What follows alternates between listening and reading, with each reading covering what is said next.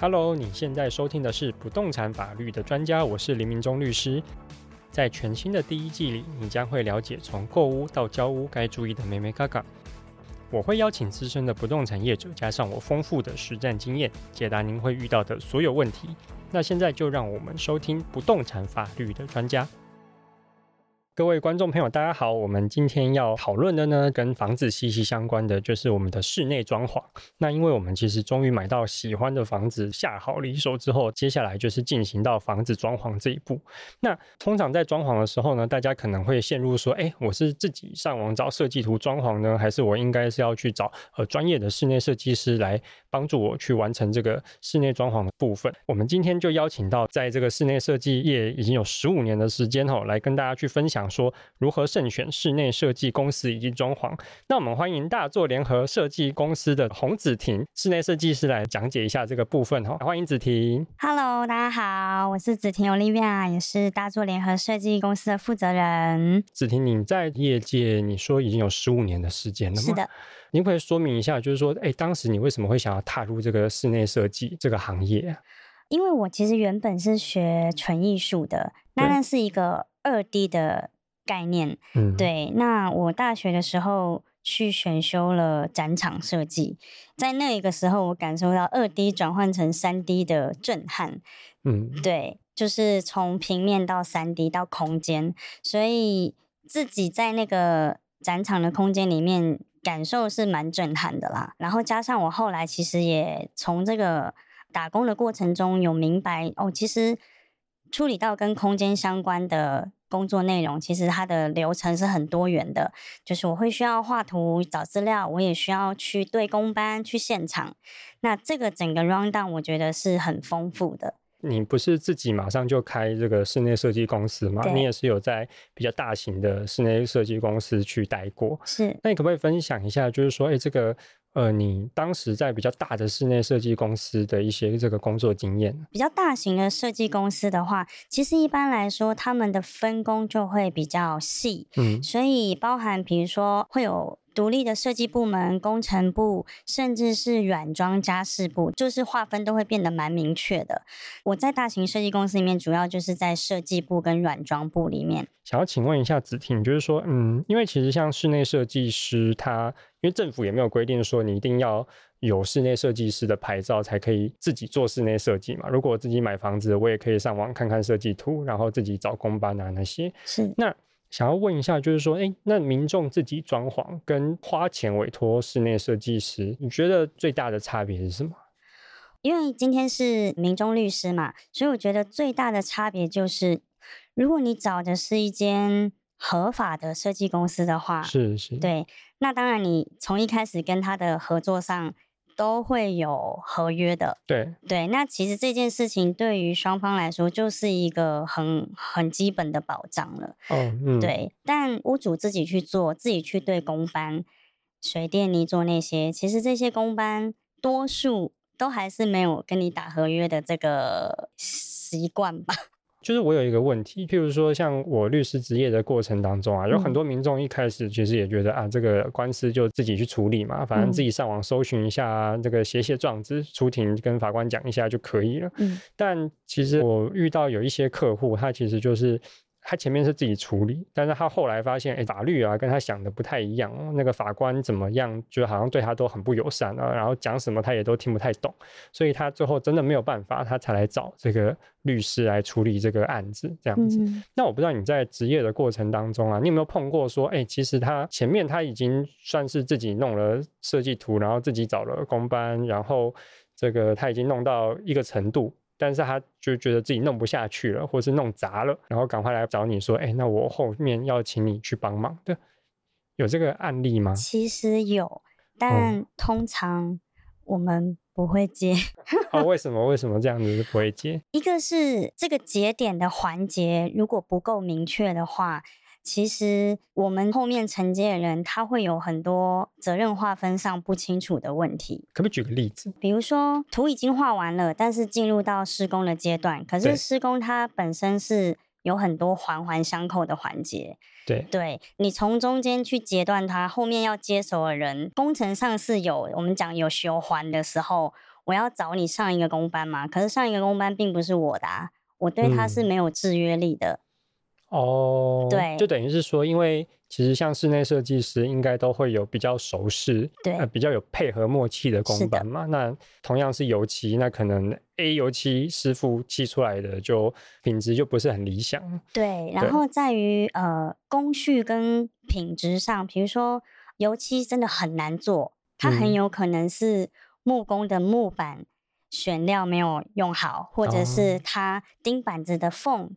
弄得太大了，这都有可能影响到后续油漆呈现的效果的时候，那这个衔接上就是该找谁负责？如果前面的工班也不是原本的，后面接手的设计师去他的工班的时候，就会有蛮多责任划分上的问题。哦，就是说他可能其实中途找你来，但图也是他的图，那工班可能也是他找一半，那他可能是想要找一个，也不要说室内设计师来，可能是想要找一个监工吧。就是找一个监工来，但是其实对你们来讲，这个是呃不是很好做的嘛？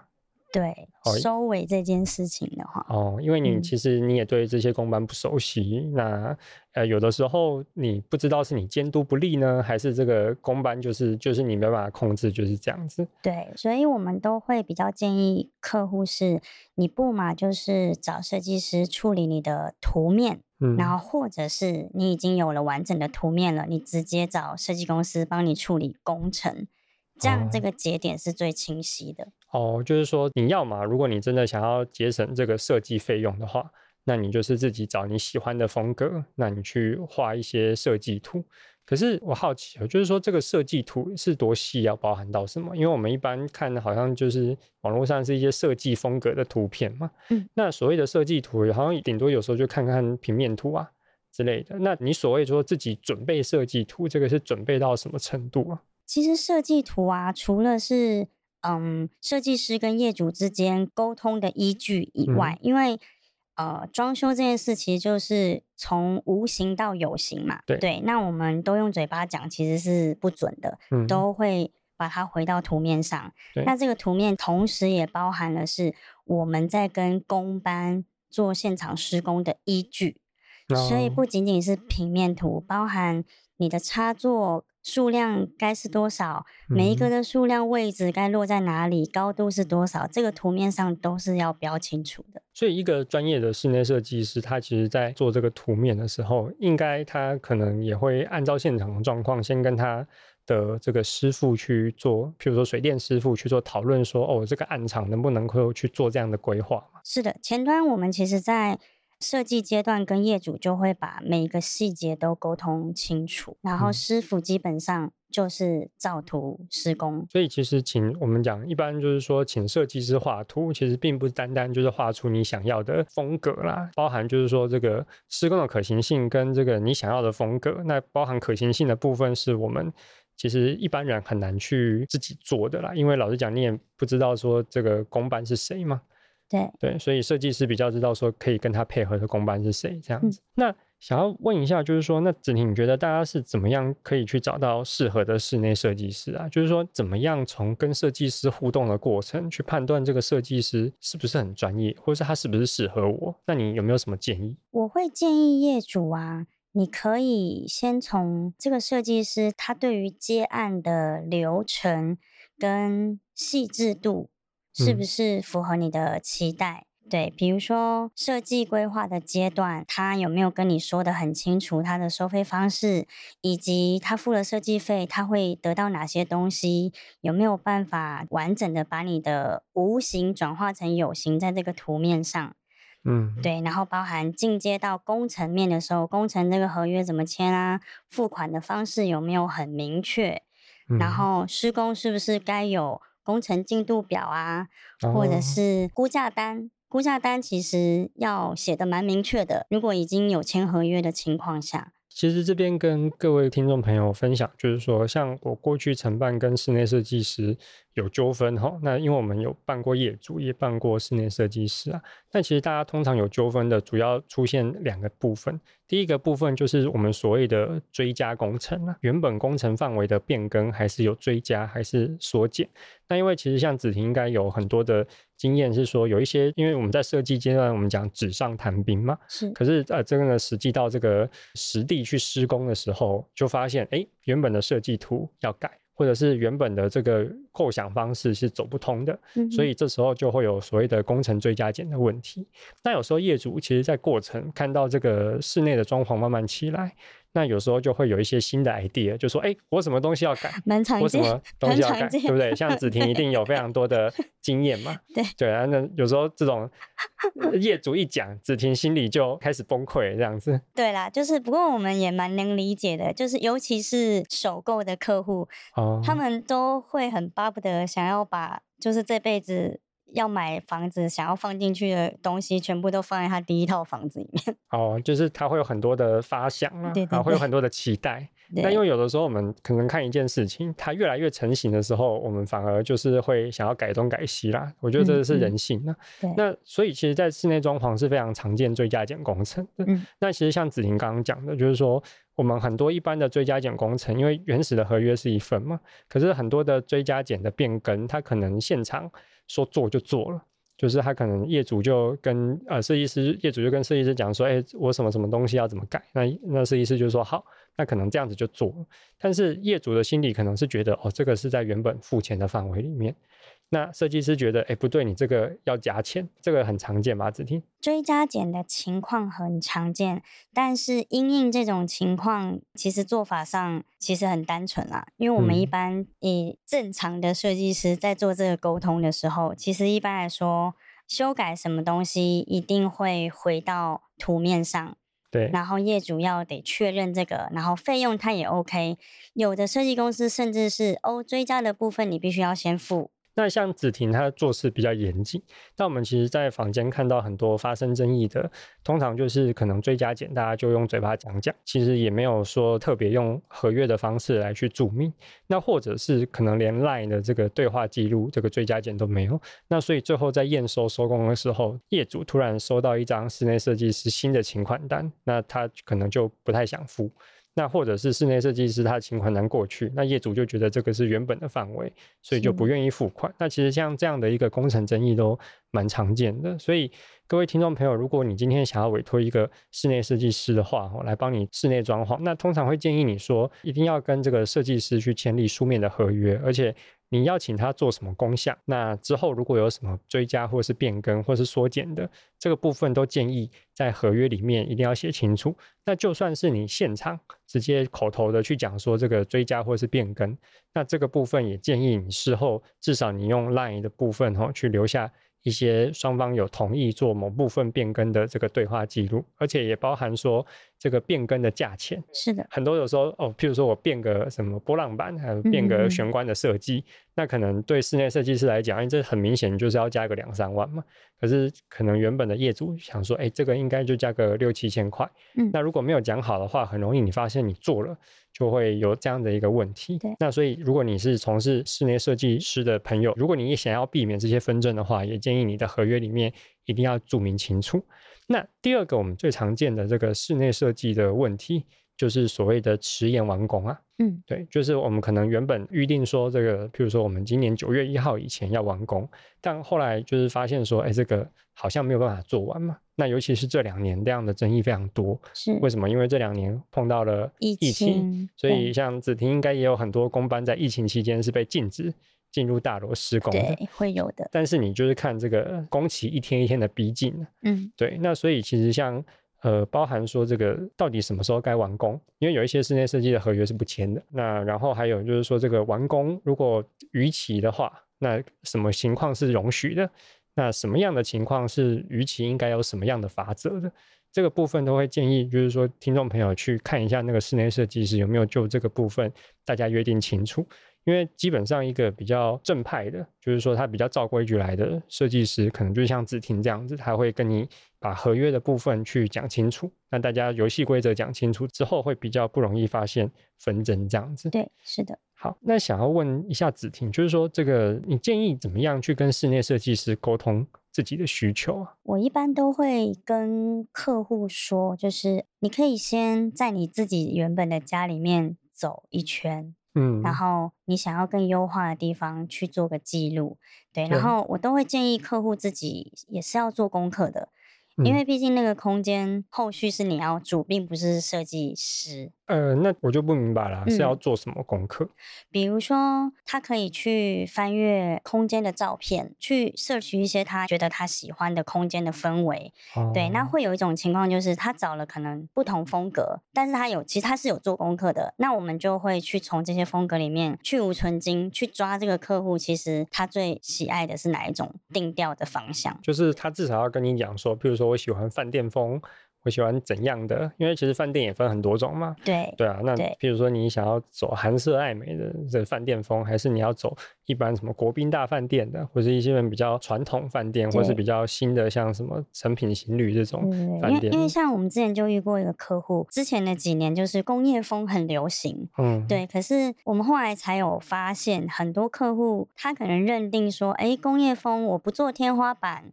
就叫工业风，然后工业风好像会比较便宜啊。你说不做，就他不做装潢天花板，他就直接他就认定那是所谓的工业风，这是毛坯屋风吧？这是毛坯风。对，然后后来我们这种遇到客户是，他也说他要工业风，可是当我们立面图画出来、三 D 画出来，他说：“嗯、呃，其实我不喜欢家里有铁件。”嗯，对我说：“哦，我说，但是你知道，其实。”工业风里面铁件是一个很重要的元素嘛？对，所以我们就会 尽可能的在前端透过客户抓的照片，甚至是沟通的过程中，跟他把这个对于风格上的认知拉近。哦，对，顺便去帮他厘清一下他的一些呃比较误解的观念，比如说你不做天花板，嗯，也不会比较便宜。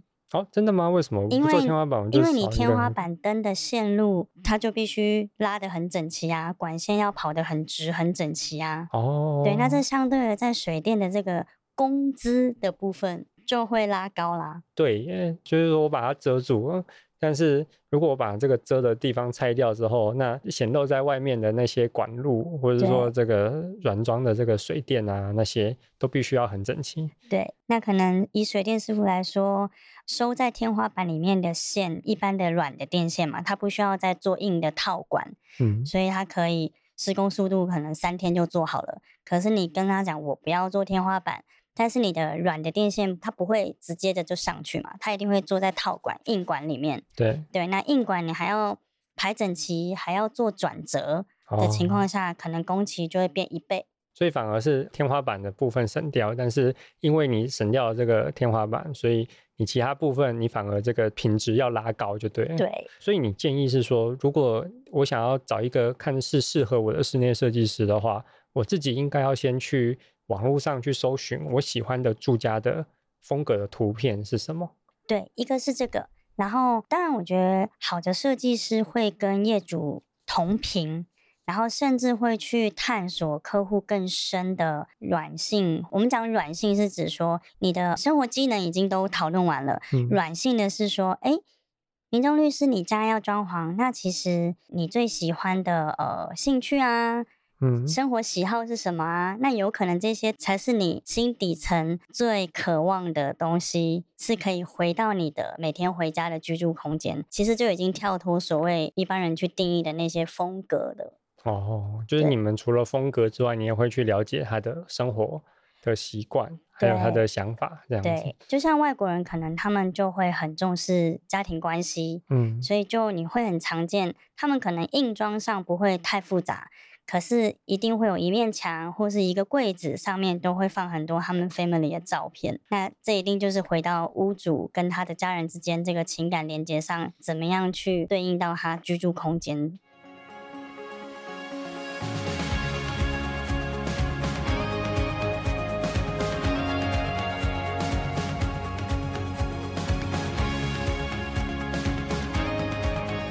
我是洪子婷，我是大作联合设计公司的负责人。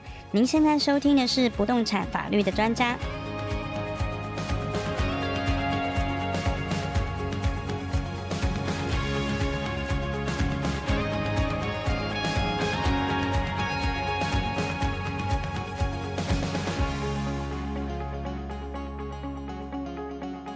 想要再问一下子婷，就是说，因为其实像室内设计，它很明显的，它就是需要钱嘛。是。那我们一般室内设计的费用啊，我们该怎么样预估？哈，因为我们现在在台北市啊。如果我们是首购族想要成家的话，那一般的平数大概在室内可能十七到二二二三哦，这个应该是最常见的两房或者是小三房这种平数的部分。是我们是不是平数越少就一定越便宜，然后平数越大就一定越贵？在室内设计的部分不一定。我们举例一个电视墙好了，对，一个电视墙我们可以只用刷漆跳色来做，但你也可以在墙面上粘大理石。所以，其实，在跟客户沟通的时候，一开始客户都一定会想要在第一时间知道费用。那我们一般就是会去抓一个 range 给他。如果以新城屋，新城屋你不需要动到拆除跟泥做，你基本上少则三万。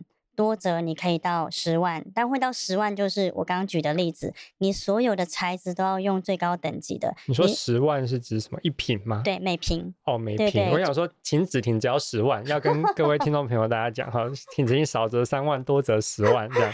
就是 每，哦，原来是每坪哦。对对，每坪十万就是工程费用，就是你会依据你做的。是包含设计吗？包含设计那些都包了吗？还是怎么样？其实不包，不包含设计费，不包含空调。跟家电，所以只包含施工啊，施工的一些部分这样子？呃，我们讲基础工程跟装修工程这样子，但不包含空调跟家电，因为这两样呃会取决于品牌跟客户的需求，而且我们一般说这两样东西，就是市场上讲就是死猪价了啦。哦，对啊，因为这也不是你们自己生产的嘛。对。所以子婷刚刚讲说，这个室内设计费如果以平数来算的话，嗯、是三万到十万左右，是吗？刚刚讲到是工程费用。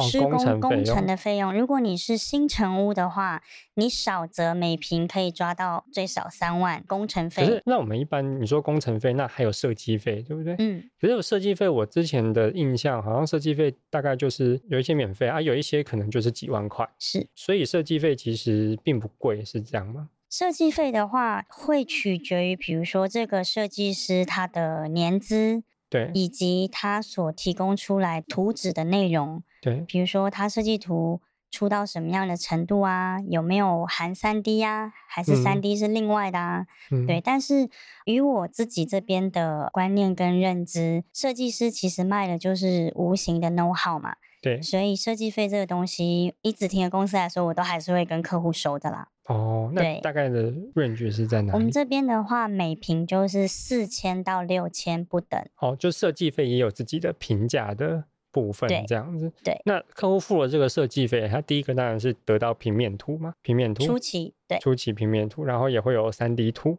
从整个谈案的过程来说的，就是他会有一份他的设计风格的简报。哦，会有设计风格，对，他会看得出来他的家的整个风格的取向跟调性，但这是一个呃，我们去抓客户喜好的第一份简报。对，以我公司的做法，对，然后会有平面图，对，然后等到平面图定案之后，我们会再 update 一份简报，那真的就是要坐在他家里面的空间的样子了。那也包含就是说，像你刚刚讲的，跟其他的。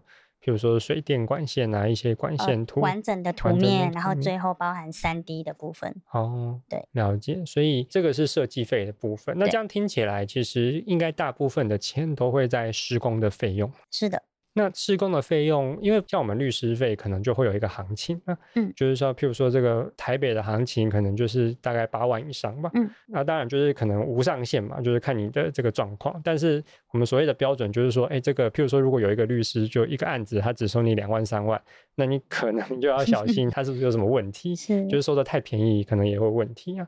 您刚刚讲说三万到十万的部分，所以三万是说这个很非常基本的这个施工费吗？对。就是以新成屋来说，呃，我会建议客户抓到三到五万，三到五万，对你其实就可以弄出一个，嗯、呃，至少 before 跟 after 会有很不同。你所谓的新成屋，就是它是第一手屋主，等于他不用再拆除装潢啊那些东西的嘛？对，就是跟建商买的。哦，建商买的。对，那包含你交屋的那个当下，可能地板啊、厕所啊、厨房都已经是有的了。哦，因为它会给你一个基本的状况。对，然后你也不会去动它的隔间。双北其实，尤其是台北市啊，非常多都是中古屋嘛。对，那中古屋。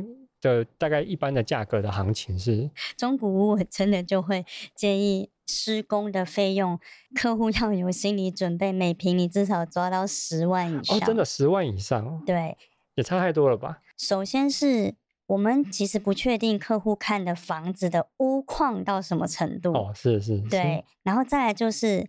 他的楼上的屋况又是什么程度？嗯嗯，对，因为有时候楼上邻居甚至楼上的阳台、顶楼，那个不是属于屋主他权限范围，可是他顶楼就是漏水了。是是，对，是那你要处理，可能还要一个很繁复的工程，你需要邻居共同的签署啊、费用啊之类的，这个其实都是蛮麻烦的事情。哦，所以等于是你们也要去做一些类似的沟通，这样，所以中古屋反而要从十万一平开始。对，那我都会建议客户，如果你真的买到中古屋，屋龄你如果超过十五年，你在这个论局上你抓高，然后你依然是有这个心理准备的情况下，回过头来谈这个案子，其实就会蛮好谈，因为到这个时候你已经有这个认知了。嗯、那设计师在帮你评估整个空间，我们就会去看现场嘛，对，看场。我说哦，其实你的房子是没有壁癌的，很棒。那你又可能少花了一点钱。那地板假设也没有什么问题，没有膨供，其实也不用换，甚至你只要压个木地板上去就可以很 OK 了。嗯、那地板也不用拆，那又省了一笔钱。等于是说室内装潢，你不只是帮他们这个，就是把它装修而已啊，你等于是有装，但是你也要有修。所以如果屋况不好的，那一定可能室内设计的时候还要帮他再修理嘛，就一定会比较贵。对，哦，所以譬如说像。呃，如果台北市你有一些在漏水的屋子，你可能要连那个漏水修缮的费用一起帮他修，这样整间拆光光的情况下，那你真的就是每平十万以上这个金额。这样听起来就是说，其实室内设计也很难有一个标准价啦，就是说这个我新成屋就是一律算六万。或者说我中古屋一律算十万，每一间的屋况标准好像都不太一样。对，但是中古屋是最难评估的，因为中古屋其实还会有一些对于设计师来说，呃，应该不是只有设计师啊，承接这个中古屋工程的人来说，它都存在很多无形的风险，就是有一些情况会是，呃，我拆到一个程度，我才发现哦，原来这边又有问题。那里又有问题，嗯，对。是。那可是如果在一开始报价就已经报了的时候，后续拆完才发现这些问题，那就又回到又有追加的这个状况哦，就要追加减的这个状况。对，对。哦，对啊，因为有时候是你真的是拆完，像我们常常碰到很多案例，是我把装潢天花板拆掉，我才发现哎上面漏水了。对。然后而且还漏水的部分呢，还是公寓的外墙，那就是你你要经过这个。管委会哈，或是区分所有权人会议同意，你才可以修的。嗯。那整个事情就是卡在那里。对对，因为我们如果有漏水的话，其实那个装潢基本上是很难装了，因为油漆涂上去就掉嘛。对，你也不可能说把一个新订的装潢上去，因为等下潮湿就发霉了。对。对，所以其实像漏水是不是最怕碰到的东西？对，其实以中古屋来说，呃，有四个重点要先掌握住啦。是。呃，电路排水漏水壁癌。还有结构的问题，因为中古屋最长的就是它以前盖房子配的那个大殿已经不敷使用了。所以大殿是指公共用电吗？对，公共用电，可能二三十年前的用电已经不敷使用了，是包含以前的管线也都比较细。对对，那现在蛮多家电的用电量瓦数是比较高的。对对，那现在在用以前那种线细的管管径的时候，很有可能就会有走火的问题。可是像这种，如果是像你讲的大电的话，它有办法是我只换我这一户吗？嗯，因为它是公共用电啊。我们一般会先从屋主本户的那个电箱去做评估，假设电箱依然不行的话，嗯，那就会会请水电那边去跟台电做申请。哦，对。所以电的这个部分是首要，因为有安全性的考量嘛。然后再就提到那个漏水跟壁癌的问题，也是最麻烦的。对，那其实像电的部分，我们补充就是说，其实，在之前有发生一些就是那个火烧租屋处的一些案子，那最后发现其实它的起火原因都是电线走火。对，那之所以电线走火，其实就像子婷讲的，就是说它就是老旧公寓。那其实也不是说它老旧公寓的电路出了什么问题，嗯、而是可能在它盖的时候，它这个电里面能够承载的总电量，它没有想到哦，我们现代人很多的，譬如说我充那个手机要充电，那个 AirPod 要充电，呃，很多东西全部都要充电。那这个电量的负载会比之前二三十年前一定是多很多。是。那但是它就是依然维持在它二三十年前的那个水准，它没有提升。所以以现在的眼光看起来，其实它就是危险的，因为它常态性的都在这个超载这个它使用的电量。对。所以很多的这个。老旧公寓改建成套房的，就会发生很多的公安问题。对，所以如果要买老旧公寓的听众朋友，那因为现在其实，在台北市老旧公寓非常多。嗯，那像子婷讲的，就是说你一进去，在做室内设计的时候。一定要也请室内设计师帮你评估一下大殿的那个部分。是对。那如果你的设计师对这一块不熟的话，你可以来找子婷，子婷这边也有很专业的水电工班，工班来 来帮你们去做这个评估。对。好，那除了大殿以外还有什么？刚刚讲到漏水壁癌的问题，然后再来是。排水，排水是怎么样？就是有时候管线老旧堵塞，甚至是在那个楼层中间那个管线，如果它堵塞或者是它锈化的时候，排水其实堵住，它也会造成壁癌的问题。你们会去测试一下它的排水顺不顺畅？对，再来就是结构载重的部分。如果买中古屋，你是要自住的客户，当然相对来讲比较单纯，但是我们都还是会。硬性的要求，他必须要走试装申请哦。试装申请对，是建筑师那边会审我们的图，确保说这道墙可以拆，那道墙不能拆，你会影响到整栋的结构。子婷可以不可以帮我们跟听众朋友解释一下什么是试装申请啊？它全名叫做呃室内装修申请的那个许可证。嗯对，对。那其实这个法规双北都是有的。对，就是是都发局管的。对，那只是说现在确实蛮多业主会因为预算上的考量，嗯，去审了这件事情。啊，为什么？他申请很贵吗？他会有一个建筑师要跑照的规费，这个是既定的。那这个规费会取决于你的坪数大小，是费用上会有调整。啊，那通常譬如说以二十几坪，或者说是。按譬如说十七到二十二平的这个房子来讲，就我们常见的两房来讲，嗯，通常如果要申请这这样子一个室内装修许可的话，大概会落在多少钱？少则六到七万，多则的话大概十五万以内。哎、欸，其实蛮贵的，会在这个范围里面，其实蛮贵的。它就只是要申请一个许可。对，然后这个许可就会贴在你的大门上。那因为其实室内装修有很多种行为啊，譬如说我换个灯泡，我也室内装修；漆、嗯、个油漆，我也室内装修啊。那难道每一个都要去申请吗？哦，不用。基本上要动到这个试装的部分的话，就是你有拆除打墙哦，有你有拆墙，对，去变更它的那个墙面隔间格局的部分，那我们就会硬性要求业主就是要做这件事情。哦，对，那因为这件事情不做，如果被检举的话。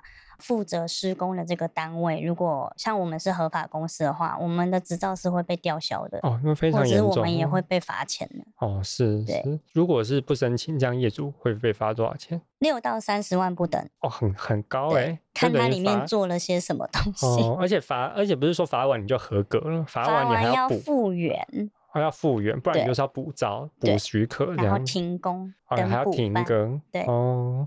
对，那其实我们有很多的客户啊，就是室内装修许可，有一些其实像，尤其发生在邻里纠纷啊，因为老实讲，有没有室内装修谁知道？你的邻居知道啊，因为你的邻居常常看你那边敲敲打打嘛，所以很多。这个双北市我们也有遇过，就是说邻里之间有时候蛮常发生纠纷的，譬如说漏水，那譬如说噪音，那他看你这个知道你什么时候来施工嘛？那现在有一些人他也会有这个室内装修许可的知识，而且其实在台湾一般很多的自用住宅装修，老实讲是是没有在做室内装修许可，对，所以他就去检举你，去检举你的话，那这个政府就会来来关心嘛，对啊，那这个其实双方都会发生蛮多的问题啊。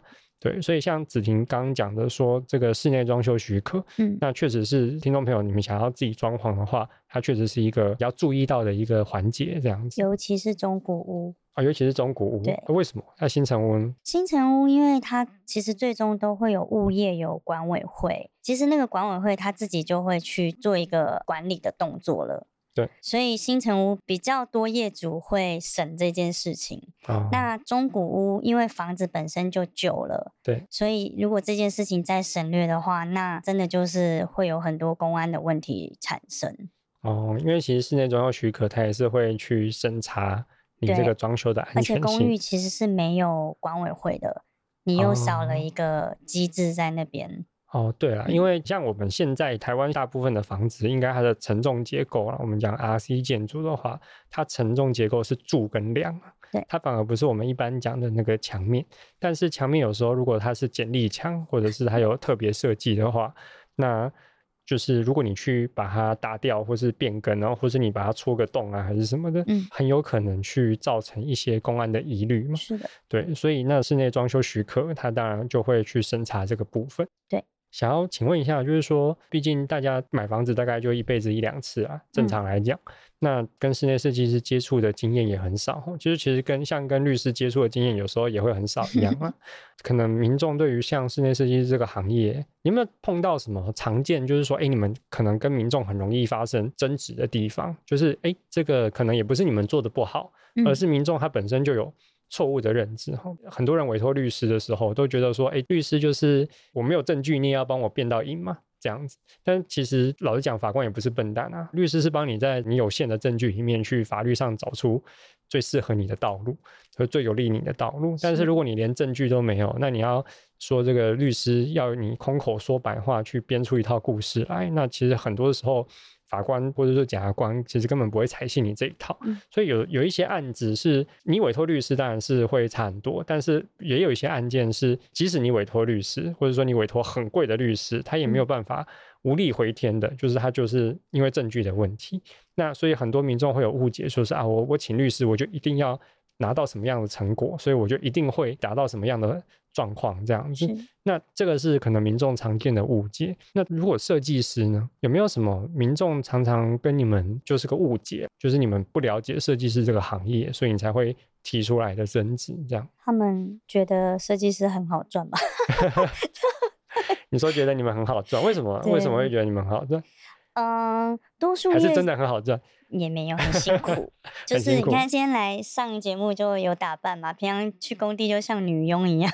OK，对，就其实我觉得大部分，我觉得是台湾的整体环境啦，就是对于无形的专业这件事情赋予的。尊重跟价值，可你们是无形的吗？你们蛮有形的啊，你就是空间把它变得不太一样设计费这件事情，很多业主他觉得工程费我应该要付的，因为我有做东西出来。对。可是设计费我好像不用付啊。是。或者是我工程都已经给你做了，你还要算我设计费吗？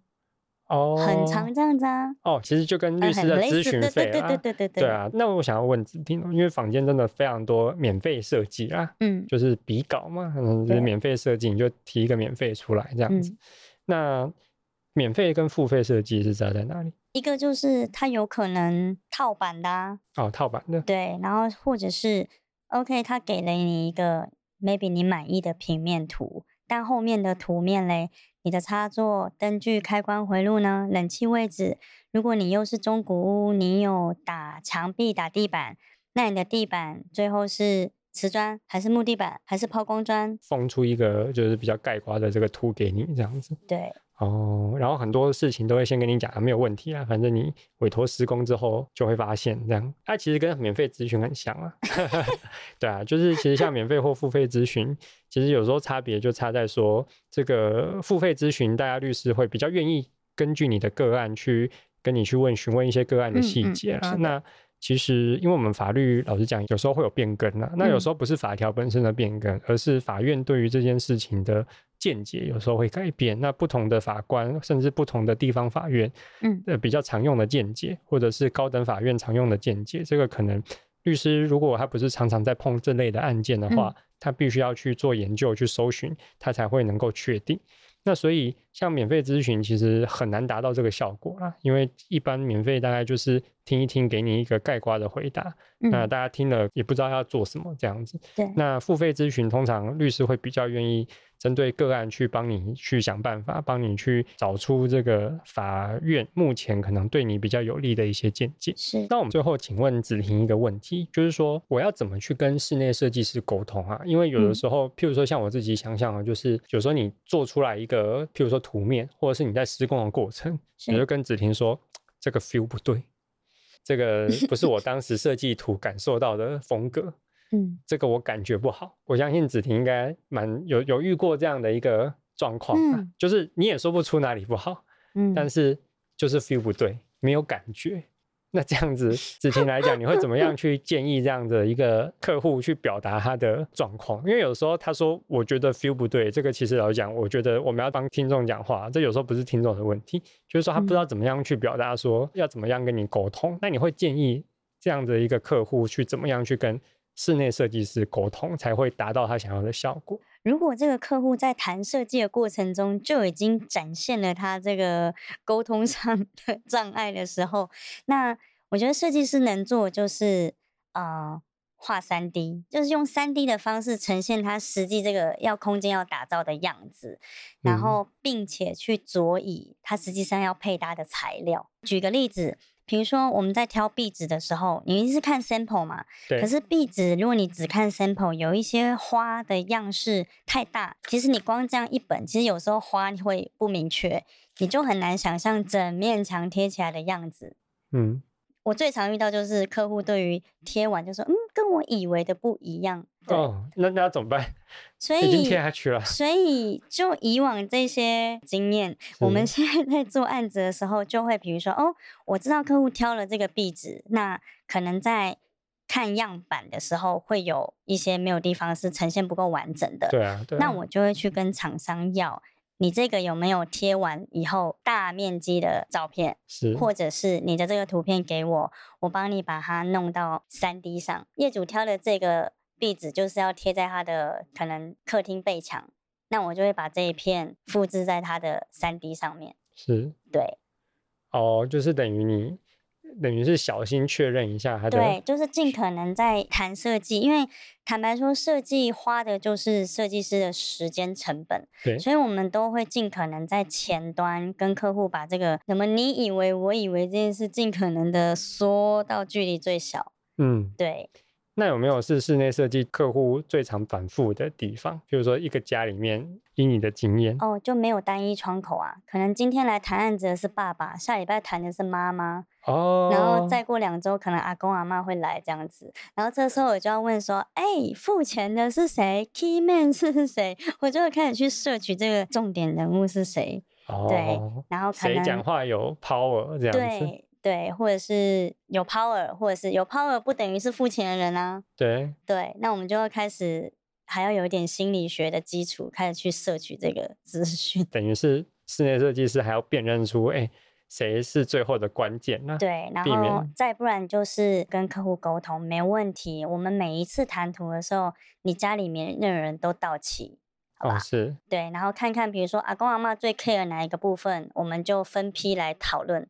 这样子，其实透过今天的节目，我们大概也理解说，室内设计真的是一门学问，那它也确实是一门专业。那因为要懂得这个美感非常的多啦，那包含说跟像木工、水电、泥作这些师傅的去沟通啊，嗯，那因为其实室内设计师也有监工的工作嘛，对，因为你们要负责去把很多工班的部分去搞定，还要跟他们沟通。那等于室内设计师，它也可以算是一个总窗口了，就是说你未来家的一个施工的总窗口。是，所以其实如果你有一个室内设计师来帮忙你去做居家装潢的话，那一定是可以省下你宝贵的时间，这样子不一定会省下你的金钱，但是说不定会省下，因为。可能就你自己做，也许会花更多的冤枉钱。那做出来可能也不是你想要的风格，这样子。好，那我们今天非常谢谢子婷来到我们的节目。听众朋友，如果你也有做室内装修的需求，那你不知道怎么样去找到适合你的风格，或者说你不知道你的风格该如何呈现在你理想中的房子的时候，其实你都可以去。跟子婷聊聊。那子婷的公司是大作联合室内装修设计公司，那这个部分也会有 FB 嘛？就是 FB 也会有子婷的这个作品集。那子婷是一个非常有公主力的室内设计师，也有很多知名的客户，所以大家如果呃，对于室内装修有想要进一步的去了解的话，那欢迎去大作联合室内装修设计公司的 FB 跟他联系。那我们今天非常谢谢子婷来到我们节目，谢谢子婷，谢谢，谢谢。